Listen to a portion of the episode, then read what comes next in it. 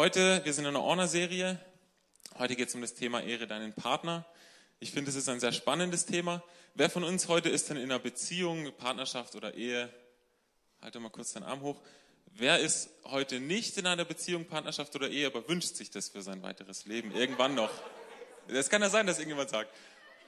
Also, ihr beobachtet, da ging ziemlich viele Hände nach oben. Ich denke, das ist ein Thema, was für, weiß ich nicht, 80 Prozent der Gesamtbevölkerung äh, zum Thema wird, irgendwann im Laufe ihres Lebens. Ähm, genau. Äh, der erste Punkt, worauf ich eingehen will, ähm, wenn man, bevor man eigentlich mit der Ehre anfangen kann, ist ähm, die Wertung von Mann und Frau. Davon will ich kurz eingehen. Und dazu gehen wir ganz am Anfang in der Bibel, ganz nach vorne, da lesen wir, dass Gott Adam geschaffen hat. Und er hat ihn geschaffen, hat gesagt, cooler Typ, ist mir gut gelungen, ähm, bin ich zufrieden. Und wir lesen im 1. Mose 2, Vers 18, ähm, da sprach Gott der Herr, es ist nicht gut für den Menschen alleine zu sein. Ich will ihm ein Wesen schaffen, das zu ihm passt. Okay, er hat gedacht, wenn Adam da alleine rumlümmelt im Garten Eden, dann ähm, wird es ihm wahrscheinlich irgendwann langweilig oder er verhungert, weil er es nicht auf die Reihe kriegt, sich was zu essen zu machen oder so. Und vielleicht hätte Gott auf die Idee kommen können, nochmal einen Adam zu machen oder vielleicht noch zehn Adams hinterher zu machen, damit die eine coole Zeit haben können. Aber ich finde es so gut, was Gott gemacht hat und wie kreativ er war, dass er eine Eva geschaffen hat. Er hat eine Frau geschaffen. Ja, ich liebe meine Frau und Frauen generell. Nein, das ist nicht falsch verstehen. Oh Mann. Okay, also zurück zum Thema. Gott hat Eva gemacht. Gott empfand, wir haben gelesen, er schaffte ein Wesen, das zu ihm passt. Gott hielt es wohl für besser, eine Frau für den Mann zu schaffen, als nochmal einen Mann. Und er hat die Frau unterschiedlich gemacht, da stimmt er mir alle zu, dass Mann und Frau sich generell optisch unterscheiden. Und ähm, auch charakterlich hat er Grundcharaktere in den Frauen und Männern unterschiedlich gemacht. Das sind dann so diese typischen Frauenklischee, typisch Frau, typisch Mann. Ähm, die sind aber gut und Gott hat sich was dabei gedacht und wir dürfen die nicht als negativ sehen, sondern dürfen es als, als was Gutes sehen. Ich glaube, wenn wir in eine Ehe kommen, also ich bin so oft überrascht von Leonis Ansichten zu irgendwelchen Themen, die sie als Frau Ansichten zu irgendwas hat. Und ich hoffe, dass es Leonie auch manchmal so geht, dass sie meine Ansichten von Dingen gut findet. Und ich glaube, da können wir uns ergänzen. Und ich glaube, das ist ein, etwas, was Gott gemacht hat, wo sich beide, also er hat sich was dabei gedacht, Mann und Frau unterschiedlich zu machen. Aber auf diese Unterschiedlichkeit komme ich nachher nochmal zurück. Genau, auf jeden Fall hat Gott die Eva gemacht und ist mit der Eva zum Adam gegangen. Und im 1. Mose 2, Vers 23 und 24 lesen wir die Reaktion von Adam, als er Eva gesehen hat. Genau. Der freute sich und rief, endlich, sie ist es, eine wie ich. Sie gehört zu mir, denn sie ist von mir genommen. Deshalb verlässt ein Mann Vater und Mutter, um, seine Frau, um mit seiner Frau zu leben. Die zwei sind dann eins mit Leib und Seele. Was jetzt hier leider nicht steht in der Bibel, was wohl bei der Übersetzung verloren gegangen sein muss, dass Eva erstmal ein gutes Essen für den Adam gemacht hat, dass sie sich erstmal hübsch gemacht hat, dass sie erstmal tiefe Gespräche geführt haben oder erstmal zusammen geschlafen haben und gemerkt, es funktioniert alles, ist schön. Und erst dann hat Adam gesagt, endlich sie ist es, endlich habe ich sie gefunden. Nein, das steht da nicht. Da steht, er hat sie gesehen und wusste sofort, es lohnt sich für diese Frau, Vater und Mutter zu verlassen. Es lohnt sich für diese Frau, alles liegen zu lassen, um mit ihr das Leben zu teilen.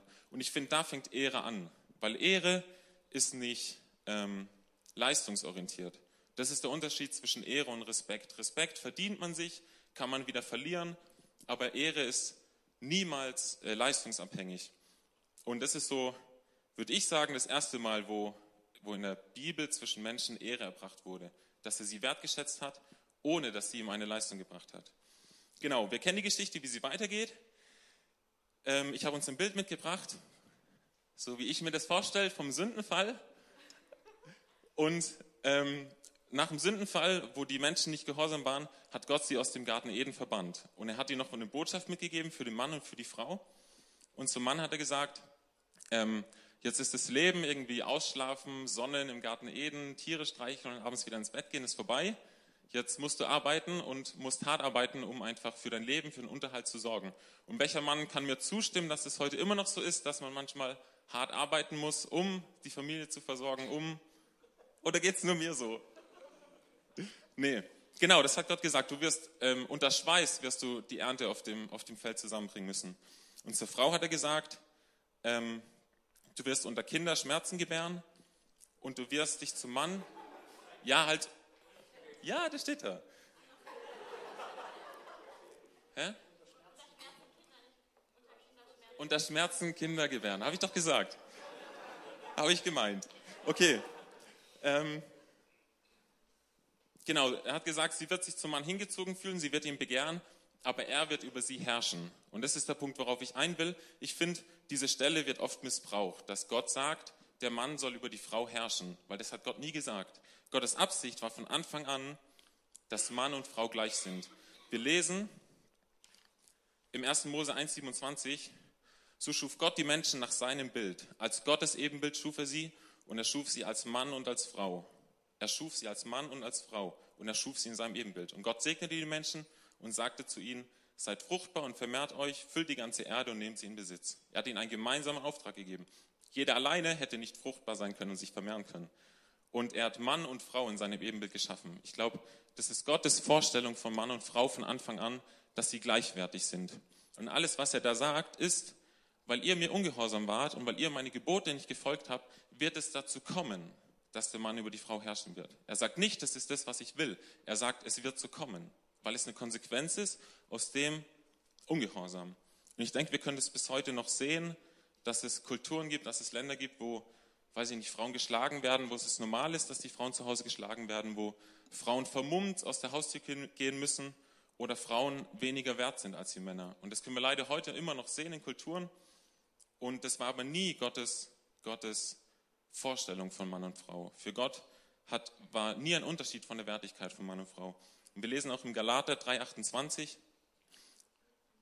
es hat darum auch nichts mehr zu sagen, ob ein Mensch Jude oder nicht Jude, ob im Sklavenstand oder frei, ob Mann oder Frau.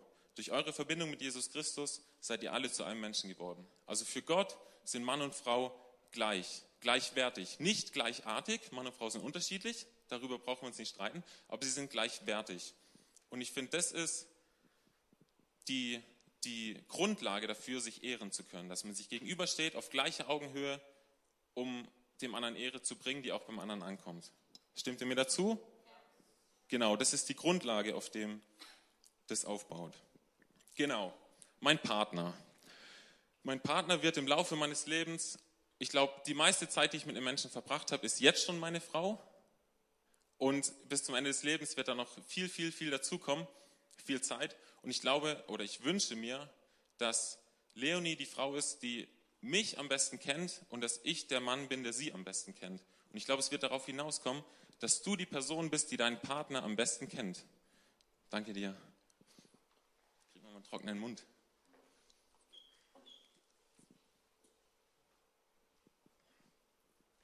Niemand anders wird deinen Partner so gut kennen wie du. Nicht mehr die Eltern, auch nicht mehr die Geschwister. Irgendwann ist der Punkt, da wirst du Dinge von deinem Partner kennen, die kennt niemand sonst. Und du wirst Geheimnisse über deinen Partner kennen, die kennt niemand sonst. Und du wirst auch negative Eigenschaften von deinem Partner kennen, die niemand sonst kennt. Und wo du dann vielleicht denkst, ja, wenn du wüsstest, äh, ja, genau. Aber diese Unterschiede, habe ich ja vorhin schon gesagt, diese Gott hat Mann und Frau unterschiedlich gemacht und das dürfen wir als Ergänzung sehen. Eben wie ich schon gesagt habe, eine Frau hat eine andere Ansicht auf Dinge wie Männer. Natürlich sind Männer auch unterschiedlich und Frauen auch unterschiedlich, aber das stimmt mir zu, dass Mann und Frau generell Unterschiede haben oder unterschiedliche Charaktere haben und Gott hat die Frau und den Mann nach seinem Ebenbild geschaffen. Er, er, er hat etwas in die Frau hineingelegt und er hat etwas in, Mann, in den Mann hereingelegt. Und zusammen dürfen wir darin noch mehr entdecken. Und ich darf durch Leonie noch neue Seiten von Gott kennenlernen und neue Charakterezüge von Gott kennenlernen. Und das finde ich sehr, sehr spannend. Und wir lesen in der Bibel, liebe deinen Nächsten wie dich selbst.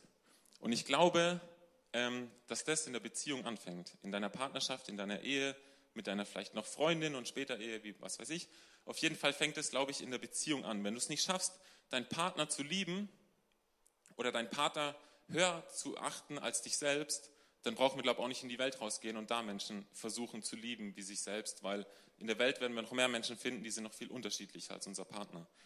Und ich glaube, das ist sehr, sehr wichtig, dass es in der Beziehung anfängt, dass, dass du anfängst, vielleicht tust du es auch schon, ich schaffe es nicht immer, ähm, deinen Partner mehr zu lieben als dich selbst und höher zu achten als dich selbst und mehr auf die Bedürfnisse von meiner Frau zu gucken als auf meine.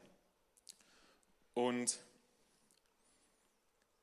ähm, in einer Beziehung, in einer Ehe, Ehe ist das etwas, das hat Gott geschaffen. Und ich glaube, wir werden nie ganz begreifen können, was Gott sich dabei gedacht hat und was Gott da alles reingelegt hat. Aber was sehr wichtig ist in einer Ehe, ist, dass Gott darin eine Rolle spielt. Gott hat sich das Modell Ehe ausgedacht und wie können wir ihn da außen vor lassen?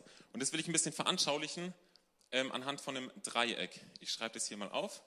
Da steht Gott, der Mann oh, und die Frau.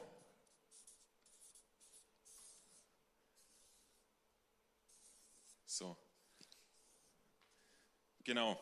Wenn sich unsere Beziehung nur um uns selbst dreht, dann werden wir uns immer auf dieser Ebene befinden. Oder wenn in, unserer, in unserem Leben ähm, die Frau an erster Stelle steht oder der Mann an erster Stelle steht vor Gott, dann werden wir uns nur auf dieser Ebene bewegen.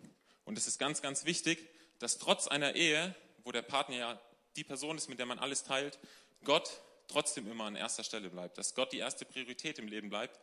Und ich will es hier, wenn man sich, wenn der Mann sich voll nach Gott ausrichtet und die Frau sich nach Gott ausrichtet und beide diesen Weg gehen, dann werden sie sich automatisch annähern.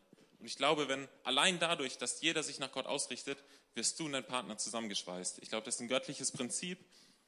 Natürlich kann man auch zusammen die Zeit mit Gott suchen, soll man auch suchen. Aber wenn, wenn sich jeder nach Gott ausrichtet, dann kommt man sich automatisch näher. Und das durfte ich selber schon erleben, durften wir schon erleben. Und ich glaube, das ist ein Prinzip, dass es sich nur, nicht nur um uns selbst dreht, sondern dass nach wie vor Gott an erster Stelle bleibt. Und dann kommt die Frau und Familie, Kinder, Job, Kirche, Hobbys und so weiter. Aber Gott sollte auch in der Ehe an erster Stelle stehen. Wenn dein Partner neben dir sitzt, dann dreh dich mal zu ihm und sag ihm, hey du, sorry, Gott kommt vor dir.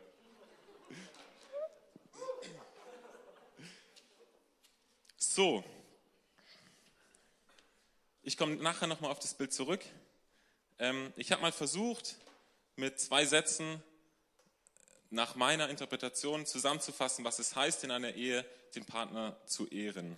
Ähm, keine Garantie für Vollständigkeit, ich bin auch noch am Lernen und vielleicht hat der Satz in zwei Jahren drei Sätze, weil ich Neues dazugelernt habe. Aber ich will das mal so vorlesen. In einer Ehe bedeutet Ehren, den Partner mit all seinen Besonderheiten, die außer dir niemand kennt, anzuerkennen und anzunehmen. Dein größtes Anliegen sollte sein, dass dein Partner in seinem Charakter, seinen Begabungen und in seiner Beziehung zu Gott vorankommt. Und es klingt jetzt so, wow, würde ich gerne, schaffe ich nie. Und das ist auch in Ordnung, aber wir dürfen, sind auf einem Weg und du bist als Ehepaar zusammen auf einem Weg, wir haben es vorhin gesungen, The Journey. Wir sind auf einem Weg mit Jesus. Wir dürfen diesen Weg gehen und Stück für Stück dazulernen. Und dieses den anderen höher zu achten als sich selbst. In einer Ehe geht es nicht darum zu empfangen. In einer Partnerschaft geht es nicht darum zu empfangen, sondern etwas zu geben. Und wenn du deinen Partner ehrst, dann wird es ihm leichter fallen, dich zu ehren. Und wenn dein Partner dich ehrt, dann wird es dir leichter fallen, ihn zu ehren. Und das beruht auf Gegenseitigkeit, aber es fängt immer im Geben an. Du ehrst ihn, um Ehre zu empfangen und du wirst geehrt, um zu ehren. Das ist, es spielt ineinander rein. Und ich habe versucht, ähm, anhand von fünf Punkten ähm, euch mitzugeben, wie ich meinen Partner ehren kann. Und ähm, der erste Punkt ist, auf deine Worte kommt es an. Ich glaube, wir leben in einer Gesellschaft, ähm, wo Loben nicht mehr zum Alltag gehört. Nicht geschumpfen ist genug gelobt, sagt man. Ich glaube, in einer Ehe funktioniert es nicht. Ich kann Leonie, kann ich so sehr wertschätzen und ihr so dankbar sein für Dinge, die sie tut, dass sie sich um die Wäsche kümmert, dass sie zu Hause kocht, dass sie zu Hause aufräumt, während ich arbeiten bin und so. So viele Sachen. Und ich kann so dankbar sein, so Wertschätzung in mir tragen. Aber wenn ich ihr das nicht sage, dann kommt es nicht bei ihr an. Und wir müssen, glaube ich, lernen, Dinge, die wir gut finden, auszusprechen. Und nicht Dinge auszusprechen, die uns nicht gefallen. Ich glaube, oft versteift man sich auf Dinge, die einem nicht gefallen und, und tut den Partner so daran festnageln, aber hier und da. Und da habe ich ähm, eine Geschichte aus einem Buch von Chapman, Gary Chapman, ähm, ich weiß den Vornamen nicht genau, äh, die fünf Sprachen der Liebe, Gary Chapman, genau. Das ist ein sehr gutes Buch. Ähm, wir sind gerade in unserer Partner Small Group in unserer Pärchen-Small Group, sind wir gerade an dem Buch dran, die fünf Sprachen der Liebe. Und ich kann es nur sehr gut empfehlen, weil da wird so ein bisschen beschrieben, wie kann ich denn meinem Partner etwas geben, ihr Liebe geben, damit diese Liebe auch bei ihr ankommt oder bei ihm ankommt. Und ich glaube, wenn ich jetzt der Mila, dem Cedric und dem Silas eine Freude machen will, dann schaffe ich das nicht bei allen gleich. Vielleicht ist es beim Silas, dass ich ihm irgendwas Cooles schenke oder sowas. Und beim Cedric ist es vielleicht, dass ich, weiß ich nicht, mich hinsetze und Zeit mit ihm verbringe und mit ihm reden kann. Und er freut sich mega darüber. Und Mila freut sich vielleicht, indem ich einfach Hilfsbereitschaft, hilfsbereit bin und ihr bei irgendwas helfe, das sie machen will. Und für Silas, der braucht vielleicht keine Hilfe. Oder für Cedric wäre das Geschenk egal, es für ihn nicht wichtig ist. Und das sind so unterschiedliche, unterschiedliche Dinge. Ich kenne Paare, da geht der Mann von morgens bis abends arbeiten, um so viel Geld wie möglich also reinzuholen, um so viel Luxus wie möglich zu ermöglichen für die Frau. Und die Frau wünscht sich aber ein bisschen Zweisamkeit und wünscht sich, dass der Mann noch mal zu Hause ist und Zeit mit ihr verbringt und braucht diesen Luxus gar nicht.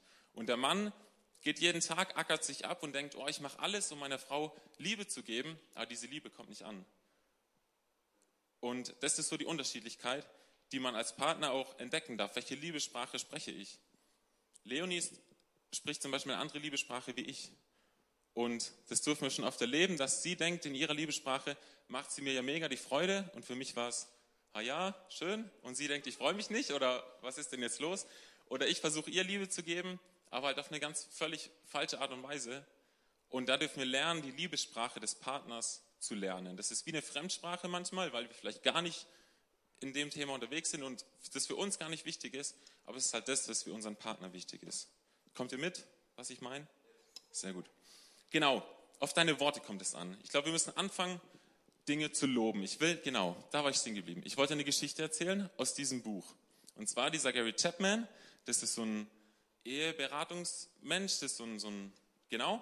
Und da kam meine Frau zu ihm und hat ihn gefragt, ob er ein paar Minuten Zeit hat und hat ihm erzählt. Und dann hat sie gesagt, ich versuche seit neun Monaten, meinen Mann dazu zu bringen, unser Schlafzimmer neu zu tapezieren. Und ich sage es ihm immer und immer wieder und immer und immer wieder und er macht es einfach nicht.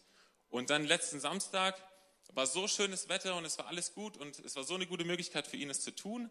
Aber er saß draußen, hat das Auto geputzt, ein Auto gewaschen und hat das Auto ausgesaugt und hätte eigentlich das Zimmer tapezieren können. Und dann fragt der Gary Chapman die Frau, ob sie was dagegen hat, dass das Auto sauber ist, ob sie was gegen saubere Autos hat. Hat sie gesagt, nee, aber das hat jetzt nichts mit dem Schlafzimmer zu tun. Und dann fragt er sie, ob er weiß, dass sie gerne das Schlafzimmer tapeziert haben will. Und dann sagt sie, ja natürlich, ich sage es ihm schon seit neun Monaten immer wieder, er macht es ja nur nicht. Und dann ähm, fragt er sie, tut ihr Mann manchmal den Müll runterbringen von sich aus? Oder kümmert ihr Mann sich darum, dass die Rechnungen bezahlt sind, sie anfallen? Oder kümmert sich ihr Mann darum, dass im Haushalt sauber ist oder dass die Kinder fertig gemacht werden? Und dann ist sie ganz verstutzt und fragt, ja, manches davon macht er immer wieder. Und fragt aber auch, was hat das mit dem Thema zu tun? Und dann sagt er zu ihr, ähm, sprechen Sie Ihren Mann nicht mehr auf das Schlafzimmer und auf das Tapezieren. Sie haben selber gesagt, er weiß, dass, er das, dass Sie sich das wünschen, sondern fangen Sie an, ihn zu loben für die Dinge, die Sie gut finden. Sagen Sie ihm Danke, dass du das Auto sauber gemacht hast. Danke, dass du dich darum kümmerst. Danke, dass du so hinterher bist, dass die Rechnungen pünktlich gezahlt sind. Und die Frau ist ganz verstutzt und er sagt zu ihr, das, Sie wollten mein Rat, das ist mein Rat und was Sie jetzt machen, ist Ihre Sache.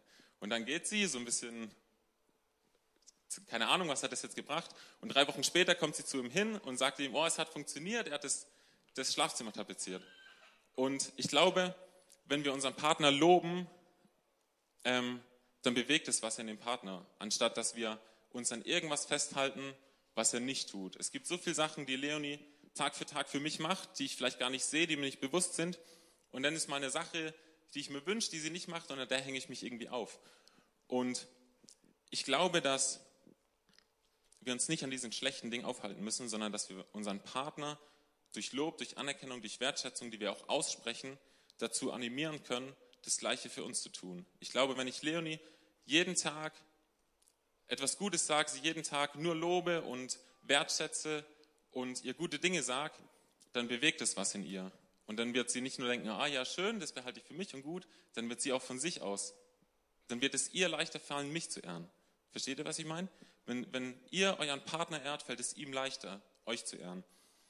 Und genau, ein kleines Beispiel. Wenn ich Leonie zum Beispiel jeden Tag, wenn sie was für mich kocht, sie lobe, dass das Essen gut schmeckt, danke für die Zeit, die du, danke, das war bestimmt stressig mit den Kindern nebenher, danke, dass du trotzdem das Essen gemacht hast. Wenn ich das jeden Tag mache und sie jeden Tag dafür lobe, wenn es gut schmeckt, dann ich, räume ich mir auch die Freiheit ein, auch mal zu sagen, oh Schatz, heute war das Essen nicht ganz so, war ein bisschen versalzen oder so.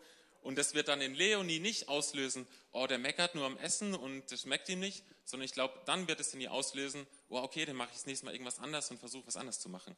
Wenn ich nie irgendwas sage und sie nie lobe zum Essen und dann sage, oh, heute schmeckt das Essen nicht, dann wird es in, sie, in ihr, glaube ich, auch nur auslösen, äh, dann koche ich halt nicht mehr. Versteht ihr, was ich meine?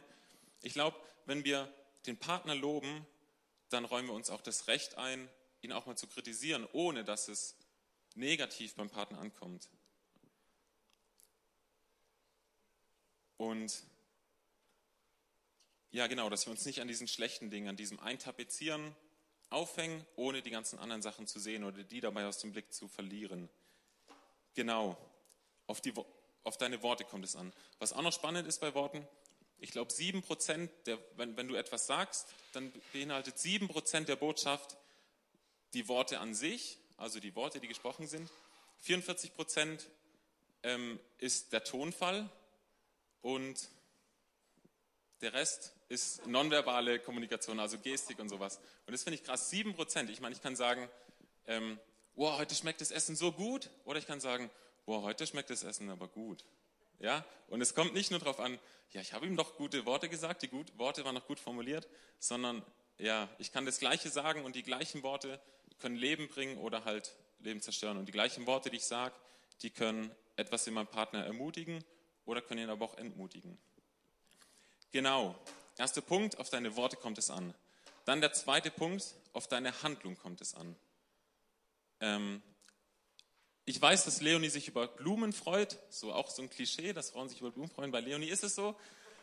Und so oft könnte ich nach der Arbeit beim Blumenladen rumfahren, ihr ein paar Blumen holen und sie wird sich mega freuen. Aber so oft bin ich auf der Arbeit, nach der Arbeit irgendwie fertig, kaputt, habe keinen Bock, wurde länger als gedacht und ich fahre direkt heim oder denke vielleicht auch schon gar nicht dran, dass ich ihr Blumen mitbringen könnte. Und das sind so Momente, wenn ich da da fängt es an, den anderen höher zu achten als ich selbst. Wenn ich dann mich aufmache und egal wie schlecht es mir geht, egal wie kaputt ich bin, manchmal bin ich vielleicht auch gar nicht kaputt, aber oh, und dann ist so Männergrippe mäßig. Und wenn ich mich da aufmache und sage, nee, egal wie kaputt ich jetzt bin, ich nehme eben die fünf Minuten Umweg zum Blumenladen, warte da noch, stehe da zehn Minuten an, hole die Blumen und ich weiß, das wird Leonie mega freuen. Und ich weiß, das wird in ihr was auslösen. Und ich weiß, ich kann ihr damit Wertschätzung ausdrücken und Dank ausdrücken für das, was sie für mich tut. Und das ist so der Moment, oder da fängt es an mit so Kleinigkeiten, wo ich meine Bedürfnisse, die ich habe, vielleicht nach Hause zu kommen, zu essen und mich hinzulegen, unter die Bedürfnisse von Leonie stelle, unter die Bedürfnisse des Partners stelle und anfange, ihn höher zu achten als mich selbst und anfange, nach dem Wohl meines Partners zu gucken und nicht nach mir. Und es klingt so leicht, am Blumenladen rumzufahren und Blumen zu holen, aber in der Realität kommt es dann doch oft zu schwer vor. Ist jetzt nur ein Beispiel, vielleicht habt ihr irgendwas, was es in, in eurer Partnerschaft ist. Ähm, aber mit so Kleinigkeiten fängt es an, ähm, gute Handlungen zu machen und gute Dinge zu tun, die den Partner wertschätzen. Man kann es nicht nur durch Worte, du kannst ihm was mitbringen, du kannst ihm helfen, du kannst. Leonie sagt so oft, zum Beispiel, was sie sich zum Geburtstag wünscht. Und ich bin vom Typ her so, wenn ich es mir nicht aufschreibe, würde ich es wieder vergessen. Und manchmal schreibe ich es auf und wenn ich ihr dann was schenke, was sie vielleicht irgendwann im Laufe des Jahres mal gesagt hat, wo sie sich darüber freuen würde, und ich schenke ihr das dann und sie weiß, wow, er hat mir zugehört und also wisst ihr, was ich meine? Es ist so, so, so leicht im Grunde, unseren Partner zu ehren und unserem Partner Wertschätzung zu bringen. Und wichtig ist aber, dass wir ihm diese Wertschätzung bringen. Es bringt nichts, wenn man sagt, oh, würde ich jetzt Blumen mitbringen, dann wird sie sich bestimmt freuen. Dann freut sie sich nicht. Sondern man muss es auch tun. Genau. Seid ihr noch mit mir? Sehr gut. Ähm, der dritte Punkt, in Liebe begegnen. Das fällt oft leicht, oft aber auch schwer. Also wenn man eine Streitsituation hat, dann handle ich oder handelt man oft aus dem Affekt raus. Und ich glaube, da dürfen wir mehr und mehr lernen, aus Liebe zu handeln. Auch dann, wenn wir sauer sind. Gott sagt, wir sollen schnell sein zum Hören und leise zum Sprechen. Also hör dir irgendwas an und nicht aus dem Affekt gleich zurückmeckern oder so, sondern hörst dir an, denk drüber nach, vielleicht hat sie ja sogar recht oder vielleicht hat er ja sogar recht. Und wir müssen, glaube ich, lernen, unserem Partner immer wieder in, in Liebe zu begegnen. Und da gehört für mich auch das Thema Vergebung dazu.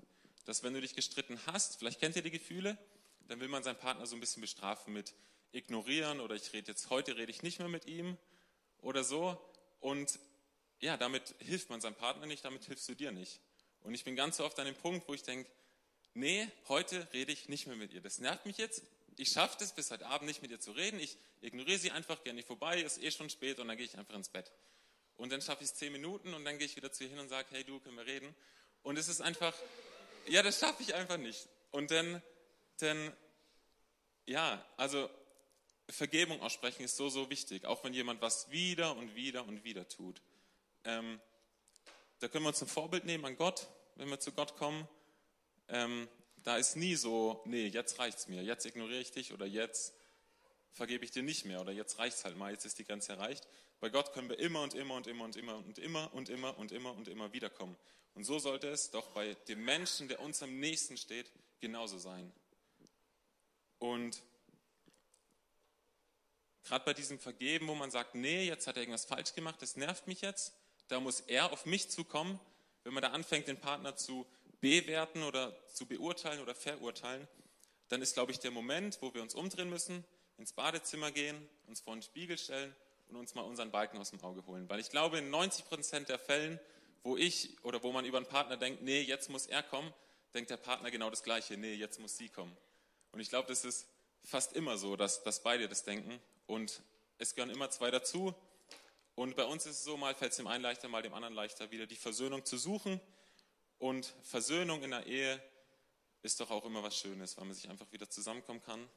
Und ja, Ehepaare wissen jetzt, was ich meine, wenn Versöhnung schön ist. genau. Für diese in Liebe begegnen und Vergebung, finde ich, da gehört auch dazu, da muss man eine bestimmte Vertrautheit haben. Also ich muss eine Vertrautheit zu Leonie haben, um auch mit den Sachen, die mir vielleicht mega peinlich sind oder die für mich unangenehm sind, dass ich weiß, ich kann zu ihr hingehen und sagen, hey Schatz, da habe ich das und das gemacht oder so. Und ich weiß, dass sie mich deswegen nicht verurteilt, sondern dass sie mir zuhört und versucht, mir in dieser Situation zu helfen. Und ich glaube, da hinzukommen, dass man mit egal was kommen kann und weiß, ich bin da aufgehoben, wenn ich ihm das erzähle. Ich bin aufgehoben, wenn ich da hingehe. Das braucht eine tiefe ähm, Verbundenheit, eine tiefe eine tiefe Vertrautheit, eine tiefe Vertrautheit zueinander. Und um diese Vertrautheit zu bekommen, da komme ich zu meinem vierten Punkt, müssen wir manchmal Dinge aus der Perspektive unseres Partners sehen. Wir müssen, glaube ich, lernen, nicht schnell, ähm, nicht schnell zu urteilen, sondern uns hinzusetzen, auch mal Mitgefühl, Verständnis zu haben und zuzuhören, was der Partner erzählt. Vielleicht kommt er zum zehnten Mal mit der gleichen Sorge, die er hat, wo du denkst, oh, das haben wir doch schon so oft geklärt und so oft gesagt, das können wir doch so und da kann Gott doch. Und dann kommt der Partner vielleicht wieder und sagt, oh, das macht mir Sorgen und so. Und auch dann noch Mitgefühl zu haben, auch dann noch Verständnis zu haben und zu sehen, warum fällt es meinem Partner denn so schwer, da irgendwie Vertrauen zu haben oder so. Oft ist es, sind es Dinge, das durfte ich selber leben mit Leonie, wenn sie irgendwas gemacht hat, was ich nicht verstanden habe, warum sie das macht, dann hat sie das nie gemacht, um mir was Böses zu wollen. Dann hat sie das gemacht, weil sie Prägung hat aus ihrer Kindheit, weil sie aus einem anderen Elternhaus kommt, wo man Dinge anders gemacht hat, weil sie eine andere Vergangenheit hat als ich und nicht bisher genau das gleiche erlebt hat wie ich. Ich bin von meiner Art dann so, dass ich zum Beispiel, wenn wir Streit hatten, bin ich von meiner Art, weil wir das zu Hause auch, glaube ich, so gemacht haben, ähm, Dinge zu klären. Und vielleicht auch bin ich auch ein bisschen ins Extreme, dass ich jede Kleinigkeit muss ich einfach aussprechen und über jede Kleinigkeit reden, nicht weil ich irgendwas vorhalten will oder weil ich irgendwas aufholen will oder wieder hochholen will, sondern weil ich das einfach brauche, um Dinge zu verarbeiten. Und bei Leonie zum Beispiel ist es anders. Da war es dann vielleicht zu Hause, hat man eine Stunde nicht drüber gesprochen und dann war es für beide wieder okay. Und da bin ich so oft zu ihr hin und wollte über irgendwas reden und habe nicht verstanden, warum sie jetzt nicht darüber reden will. Und sie hat sich immer genervt gefühlt, dass ich jetzt immer wieder mit dem Gleichen komme. Und ich glaube, da müssen wir anfangen, zu schauen, hey, woran liegt es, dass wir vielleicht so oft die gleichen ähm, Konfliktpunkte haben? Woran kann es liegen? Was ist der Grund dahinter? Und als wir dann darüber geredet haben, wie das denn so war, da kann man anfangen, den Partner zu verstehen und Dinge aus seinen Augen zu sehen. Und wenn es dann nochmal vorfällt, dann ist es gar nicht mehr so schlimm, weil ich weiß, okay, das meint sie jetzt nicht böse gegen mich, sondern sie kennt es halt so und ich kenne es so und wir dürfen uns einfach zusammenfügen. Und ich glaube, wir müssen lernen, Dinge aus der Perspektive unseres Partners zu sehen. Genau. Dann habe ich noch einen Punkt, und zwar geistliche Einheit. Ich glaube, dass es sehr, sehr wichtig ist in der Ehe. Und da haben wir Christen, den Nichtchristen, ein Riesenprivileg, weil wir diese geistliche Einheit ausleben können. Und ich kenne Paare, wo der Mann und die Frau sagen, oh, mit meinem Partner kann ich nicht beten. Ich kann mit dem und dem beten, aber mit meinem Partner kann ich irgendwie nicht beten. Und das finde ich so schade, weil ich glaube, dass so wie die, dein Partner die Person ist, die du am meisten kennst, dein Partner auch die Person sein sollte, mit der du die tiefste geistliche Einheit hast, mit der du dich zusammen ausrichten kannst, mit der du gemeinsam beten kannst. Und ich glaube, auf dieser geistlichen Einheit ähm, entsteht nochmal eine ganz neue Vertrautheit zueinander, eine viel tiefere Vertrautheit zueinander. Und wir lesen so viele Bibelstellen in der Bibel, wo zwei oder drei in meinem Namen zusammenkommen oder da bin ich mitten unter ihnen oder wo zwei sich eins machen, was zu erbitten oder zwei haben es leichter als der eine. Und in der Ehe hast du alle Grundvoraussetzungen dafür und wir nehmen es oft nicht wahr oder ich habe es oft nicht wahrgenommen. Und ich glaube, wenn wir Gott eben in diesen Mittelpunkt holen, wenn wir uns da nach Gott ausrichten, auch in der Ehe, auch gemeinsam als Ehepaar, dann werden wir automatisch zusammenschweißen. Und wir werden, glaube ich, eine viel höhere Ebene erreichen, als wir es ohne könnten. Und wir werden, würden viel tiefer zueinander finden, als es ohne diese gemeinsame Ausrichtung möglich wäre. Wisst ihr, was ich meine? Ich glaube, es ist sehr, sehr wichtig und ich glaube, dass da eine Kraft drin liegt, wenn Ehepaare zusammen beten, wenn Ehepaare zusammen füreinander beten, wenn Ehepaare zusammen für ihre Kinder beten, wenn Ehepaare zusammen für ihre Familien beten. Und ich glaube, dass Gott da ein Geheimnis reingelegt hat in diese tiefe geistliche Verbundenheit in der Ehe. Genau. Ich glaube, es ist sehr, sehr wichtig, dass wir auch in der Ehe nie stehen bleiben, dass wir nicht denken, ah ja, es läuft doch, ist doch alles schön, sondern dass man immer guckt, okay, wo können wir weitergehen, dass man immer guckt und sich diese Einheit bewahrt. Ich glaube, wenn wenn man nicht, wenn man diese Punkte, wenn man nicht mehr miteinander redet, sich nicht lobt, Wertschätzung nicht mehr ausdrückt, ähm, dann ist es, glaube ich, so der Anfang von Auseinanderleben. Und irgendwann ist man an einem Punkt, wo man merkt, man hat sich komplett auseinandergelebt, ähm, weil man nicht mehr richtig kommuniziert hat, weil man nicht richtig miteinander geredet hat. Und ich wünsche, dass es nie zu diesem Punkt kommt, weil man ständig daran ist, ähm, an seiner Ehe zu arbeiten. Heute ist es so leicht geworden in der Gesellschaft, wenn es nicht mehr passt, lass dich doch scheiden, findest du jemand anders. Und dann bist du mit jemand anders und dann fängst du doch wieder bei Null an. Dann fängst du bei Null an, sich kennenzulernen, fängst du bei Null an. Das macht doch keinen Sinn. Dann arbeite doch lieber da weiter, wo du stehst und, und bleib einfach dran. Und auch wenn es gut läuft, dann schau trotzdem mit deinem Partner, hey, wo sind trotzdem Punkte, wo wir weiter lernen können, wo wir weiter, weiter arbeiten können. Und ich glaube, das ist das, was unsere Gesellschaft braucht. Gesunde Ehepaare und gesunde Beziehungen, gesunde Partnerschaften und auch gesunde Familien. Weil ich glaube, aus einer gesunden Ehe kommen Kinder hervor, die gesund aufwachsen können, die ein gesundes Selbstwertgefühl mit auf den Start kriegen, eine gesunde Werteansicht mit auf den Start kriegen. Und daraus kommt ja irgendwann eine neue Generation, die bestimmte Werte hat, bestimmte Ansichten hat. Und es gibt so viele Jugendliche, ich kenne so viele in meinem Umfeld, die ohne Vater aufwachsen, die ohne Mutter aufwachsen. Und ich merke es bei Noah, Noah braucht mich als Vater und Noah braucht Leonie als Mutter. Er braucht mich als Vater, wo er sich austoben kann, wo er Action haben kann, wo er Dinge erleben kann. Und er braucht aber auch Leonie, wo er vielleicht Gefühle zeigen kann, wo er auf einer anderen Ebene ähm, Dinge erfahren kann und Liebe empfangen kann. Und das ist das, was Gott in Mann und Frau gelegt hat. Und Kinder brauchen das. Und ich glaube, wenn wir lernen, auf diesem Weg weiterzugehen, nicht stehen zu bleiben und uns immer wieder reflektieren, ähm, nie stehen zu bleiben, sondern immer voranzugucken, was kann ich ändern, dann werden wir Beziehungen haben, die gut sind, die geistlich gut sind und Beziehungen, die Kinder mit einem gesunden Selbstwertgefühl. Ich glaube, das ist das Wichtigste. Warum geht ein Jugendlicher, warum wird er kriminell? Weil er irgendwo Leute sucht, irgendwo Freunde sucht, wo er Anschluss hat. Und ich weiß nicht, Michael Stahl, ich weiß nicht, wer da war, als er hier war, hat es auch gesagt. Es sind so viele Leute, die haben noch nie von ihren Vätern gehört, ich liebe dich. Und noch nie von ihren Eltern gehört, ich liebe dich. Und ich glaube, es ist wichtig, dass Kinder mit Vater und Mutter aufwachsen. Ich bin so froh, dass ich mit meinem Vater und mit meiner Mutter aufwachsen durfte, weil ich weiß, mir würde was fehlen, wenn ich es nicht hätte. Und ich glaube, wenn wir an unserer Beziehung arbeiten, wenn wir starke Ehen kriegen, starke Familien kriegen, dann wird daraus eine Generation mit starken Kindern hervorgehen, die wieder eine Ehe haben, die noch viel stärker ist als unsere. Und es wird sich multiplizieren und ich glaube, da können wir prägen. Vielleicht bist du frisch verheiratet und bist noch mit in dieser roter-roten Brille-Phase, wo doch alles toll ist am Partner. Ähm, dann, dann sei nicht geschockt, wenn irgendwann vielleicht doch Dinge auffallen, die dich dann stören, wo du einfach merkst, hey, früher war es nicht schlimm, jetzt stört es nicht auf einmal, sondern bleib da dran. Vielleicht bist du schon jahrelang verheiratet. Wer ist schon länger als zehn Jahre verheiratet? Länger als 15? Länger als 20? Länger als 30? 35? So gut. Das finde ich so gut. Und das Schade ist, ist, dass sowas in unserer Gesellschaft heute was Besonderes ist.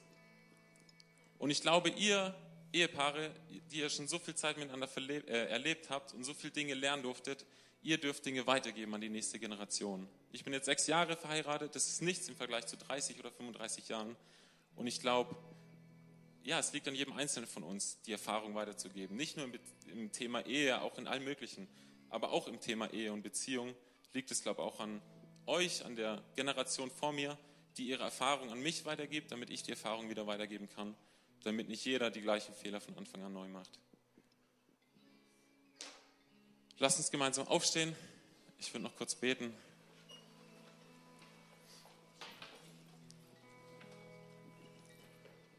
Herr, ich danke dir für jedes einzelne Paar, das hier ist, Herr. Ich danke dir für jedes einzelne Paar in dieser Gemeinde, Herr.